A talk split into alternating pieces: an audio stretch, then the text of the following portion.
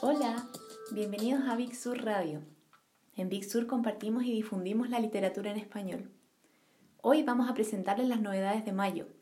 Van llegando a las librerías novedades de ocho editoriales, y aunque muchos estamos en cuarentena, la mayoría de ellas pueden acercarte los libros con despacho a domicilio. Hoy vamos a charlar con Cristian Ortega, más conocido como Pupo, y Diego Alfaro, los vendedores de Big Sur, que nos van a contar qué es lo nuevo que tenemos este mes. Empezamos con las novedades nacionales. Pupo les va a contar un poco más de los nuevos libros que nos llegan en La Pollera, Editorial V y Editorial UDP. Lejos, lo más entretenido de trabajar con libros es cuando mes a mes llegan las novedades. Voy a hablar sobre las novedades de editoriales chilenas que en el mes de mayo llegarán hasta las librerías distribuidas por Big Sur. Quiero partir con los libros de la mujer rota, que acaban de editar El último cuerpo de Úrsula de Patricia de Sousa. Este es un libro que viene cargadísimo de emociones, eh, sobre todo porque Patricia de Sousa falleció el año pasado, a fines del año pasado. Patricia de Sousa, muy, muy amiga de Claudia Pablaza, que es la editora de, de los libros de la mujer rota. Eh, este libro esencialmente narra la historia de una periodista de 30 años que sufre una parálisis después de sobrevivir a un accidente. Y esta situación le genera un, una nueva, un nuevo sentimiento, una nueva forma de vivir con su cuerpo y sentir el cuerpo y repensar el cuerpo. Este libro incluye un comentario inicial de la autora que escribió el año 2008 y un prólogo hermoso que escribió Claudia Apablaza. Ya lo encuentran en librerías. También tenemos novedades de La Pollera, que La Pollera es una editorial con la cual trabajamos hace muy poquito tiempo y que nos encanta que haya llegado a Big Sur. Eh, voy a partir hablando sobre los cuentos de la guerra civil de Ambrose Bierce, espero haberlo pronunciado bien. La traducción está a cargo de Nicolás Medina. Eh, estos cuentos de la guerra civil norteamericana, eh, voy, a, voy a leer un poquito del prólogo que escribió Nicolás Medina, que dicen... Los cuentos que invadirán la cabeza del lector no fueron escritos por un general ávido de medallas, un profeta del pacifismo o un escritor esperanzado en la humanidad. Fueron creados por un soldado que vivió la guerra de secesión en carne propia y supo, pese a todo, desentenderse del prototipo ciego y el discurso oficial del norte. Este librazo es una selección de cuentos eh, que construye algunos de los mejores ejemplos de la narrativa de Ambrose Bierce muy bien ahí la pollera. Tengo también acá la novedad de Universidad de Valparaíso que está dentro de su colección académica. Este libro se llama Memoria Fotográfica, 60 años del Fondo de la Federación Chilena de Fotografía.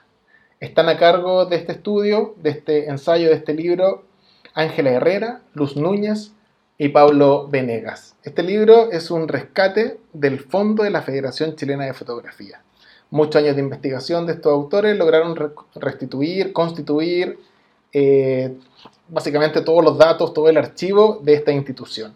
Es un libro hermoso que tiene cientos de documentos, datos, eh, trabajos del, que se hicieron en este, con esta federación, y además incluye la una segunda parte con una recopilación de fotografías de muchísimos autores, como por ejemplo Miriam Acuña, estoy viendo acá Manuel Opaso, Bernardo Caro, fotografías en excelente calidad, preciosas, cosas de Samuel Chats, Carlos Arriagada, para todos los, eh, los y las eh, amantes de la fotografía y a los que simplemente les encante el tema, les gusta el tema, este libro ya lo pueden encontrar en sus librerías. También tenemos novedades de ediciones UDP.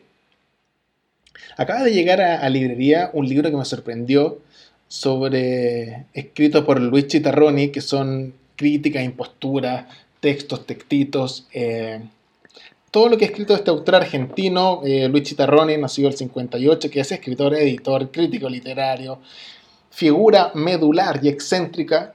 Este autor a mí me lo presentó Diego Alfaro, que en un par de minutos más lo van a escuchar hablando también. Y la verdad es que es un personajazo. Es entretenidísimo, ácido, agudo. Y este libro por favor, si tienen la posibilidad de conseguirlo, de leerlo, de comprarlo en su librería, háganlo. Pasado mañana, Luis Chitarroni no se van a arrepentir. Es un librazo entretenido de principio a fin. Y la última novedad de, de Ediciones UDP está escrita por un autor que, mira, a mi gusto debe ser el mejor cronista vivo chileno. Aunque eso de mejor o no mejor o peor eh, es una discusión que está absolutamente de más. Estoy hablando de Roberto Merino. Su libro se llama Puentes Levadizos, textos sobre artistas chilenos contemporáneos. Eh, cómo escribe Merino, la forma en que, en que genera perfiles, en cómo escribe las crónicas. Eh, no solo el detalle, sino que el, digamos, la sensibilidad para lograr narrar, eh, para poder describir gestos, es algo que me, encanta de Merino. Los libros de Merino siempre, siempre, siempre son un, agrado. Eh, a, mí se, se, está notando demasiado mi, preferencia por Merino, pero no importa. En este caso, no fue la excepción. Es un libro con perfiles, con crónicas, con con datos, eh, con estudios sobre algunos eh, artistas chilenos contemporáneos, como reza la bajada de este libro. Están entre ellos, por ejemplo, Natalia Babarovich, Carlos Altamirano, Gonzalo Díaz, Francisca Ninat, entre muchos otros. Estos libros ustedes ya lo pueden encontrar en, todas las librerías de Chile. Eh, creo que Big Sur está haciendo un tremendo trabajo. Y nada, muchas gracias por, por escuchar esto. Esas fueron las novedades nacionales contadas por Pupo y esperamos que los hayan dejado con tantas ganas de leerlas como a nosotros. Gracias, Pupo. Pero, como saben, no solamente tenemos novedades locales. Desde Argentina nos llegan un montón de novedades de gourmet musical.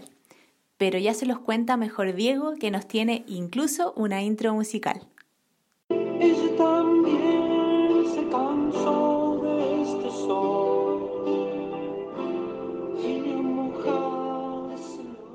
Hola amigos de Big Sur Radio, acá Diego Alfaro Palma para algunas recomendaciones. Lo que escuchan de fondo es evidentemente el gran Luis Alberto Spinetta, uno de los grandes, grandes de la música latinoamericana, ¿no? Eh, ¿Y por qué Spinetta? ¿Por qué esa canción ella también de ese maravilloso disco Kamikaze? Porque por estos días la editorial argentina Gourmet Musical, que es una de nuestras queridas editoriales que distribuimos en Big Sur, está llegando a librerías con un librazo en torno a la obra y la vida del flaco. Se trata de Luis Alberto Spinetta, Mito. Es un libro escrito por Mara Favoreto. Ella es profesora en la Universidad de Melbourne, en Australia, y arma todo un, digamos, un cruce entre la vida, ¿no? esta consecuencia estética, eh, filosófica del flaco, que, por la que siempre, digamos, eh, sus fans y digamos, el mundo de la música lo ha bancado, lo ha tenido en, un puesto muy alto, ¿no? Y por otro lado, ese trabajo con las letras, eh, con la música, y tratar de sacar ¿cierto? Una medianía entre el mito y la realidad en torno a la obra de este tremendo músico. También el mes pasado nosotros llegamos a las pocas librerías que están funcionando en estos días, eh, llegamos con otro libro, ¿no? Que se llama Por.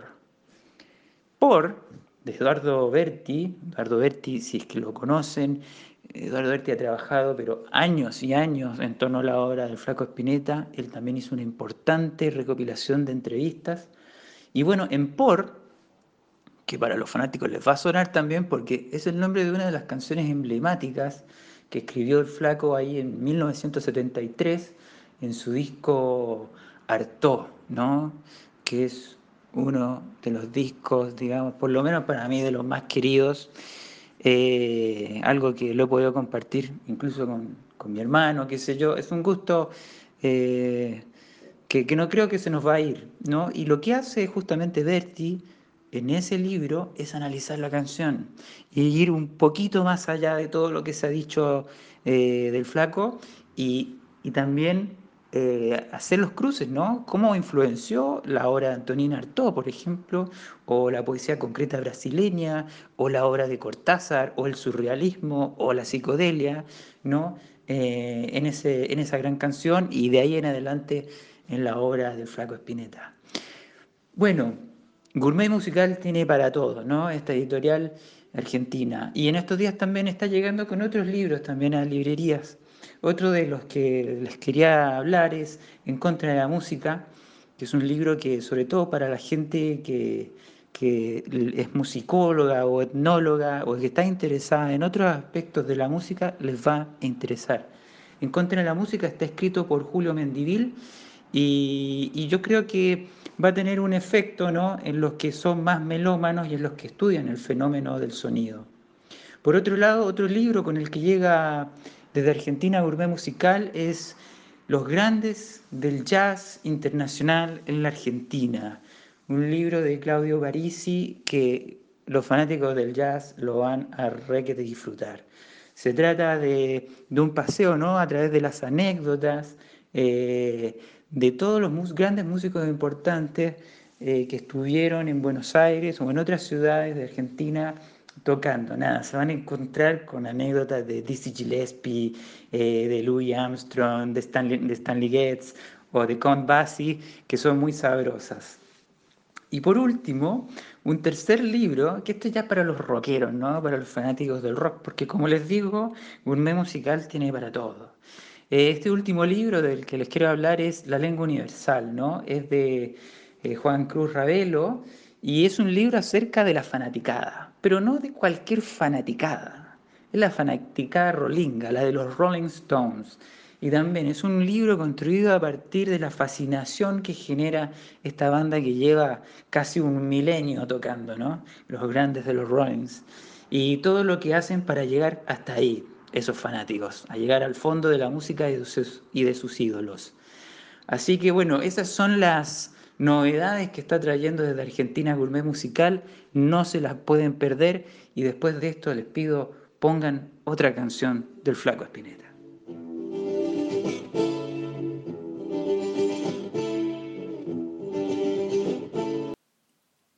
Y esas fueron las novedades de este mes. Esperemos que los entusiasmen tanto como a nosotros. Para despedirnos, los dejamos con Judy, que va a leer un fragmento de Toda culpa es un misterio, el nuevo libro de Gabriela Mistral, una antología mística y religiosa, editado por La Boyera. Nos escuchamos pronto.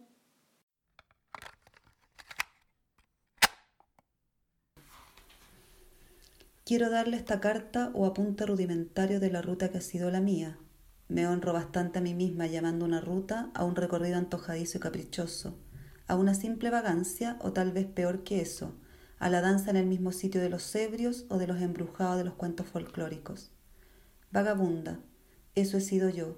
Llámenme hasta gitana, viciosa de rumbos locos o bobos o de puro azar. Vagancia y azar no los quiero yo para ti, vida querida. En cartas te he cantado mis pequeñas novedades interinas, en el desorden que es mi hábito cordial.